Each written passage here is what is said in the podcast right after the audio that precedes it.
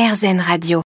Myriam est directrice d'une crèche responsable et engagée. Je suis allée la rencontrer juste après la pause déjeuner. On a profité de la sieste des enfants pour pouvoir échanger sur différents sujets. Myriam m'a notamment parlé de cette journée sans jouets qu'elle organisait dans sa crèche. Euh, seuls les objets de récupération étaient autorisés ce jour-là, ce qui invite les enfants évidemment à développer leur pouvoir d'imagination et de créativité.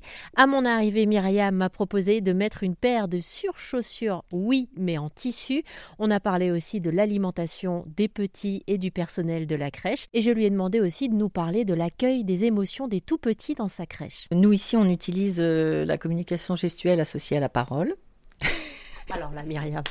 Mais vous savez quoi? Je vais faire un deuxième enfant pour qu'il vienne dans cette crèche. Alors, qu'est-ce que c'est? Alors, c'est inspiré de la langue des signes, mais c'est pas du tout la langue des signes. C'est-à-dire qu'on va pouvoir signer des moments importants de la journée de l'enfant, ou des émotions, ou des sentiments, ou euh, voilà. Donc en fait, l'enfant qui est tout petit, qui ne sait pas parler, on se rend compte que vers 8-10 mois, ils sont capables de faire bravo, ils sont capables de faire au revoir, ou d'envoyer un bisou, ou de bouger les doigts. Bref. Donc, euh, les signes, c'est ça.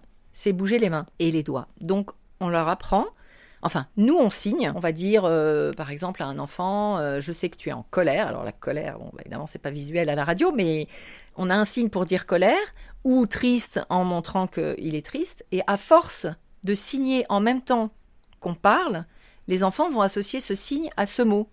Et donc, eux ne pouvant pas parler, ils vont pouvoir nous dire je suis triste, je suis en colère, ou euh, j'ai faim, ou, il faut me changer la couche, j'ai fait caca, où est papa, où est maman, enfin tous ces termes-là, on les signe, et du coup, euh, ben, on évite beaucoup, beaucoup de frustration.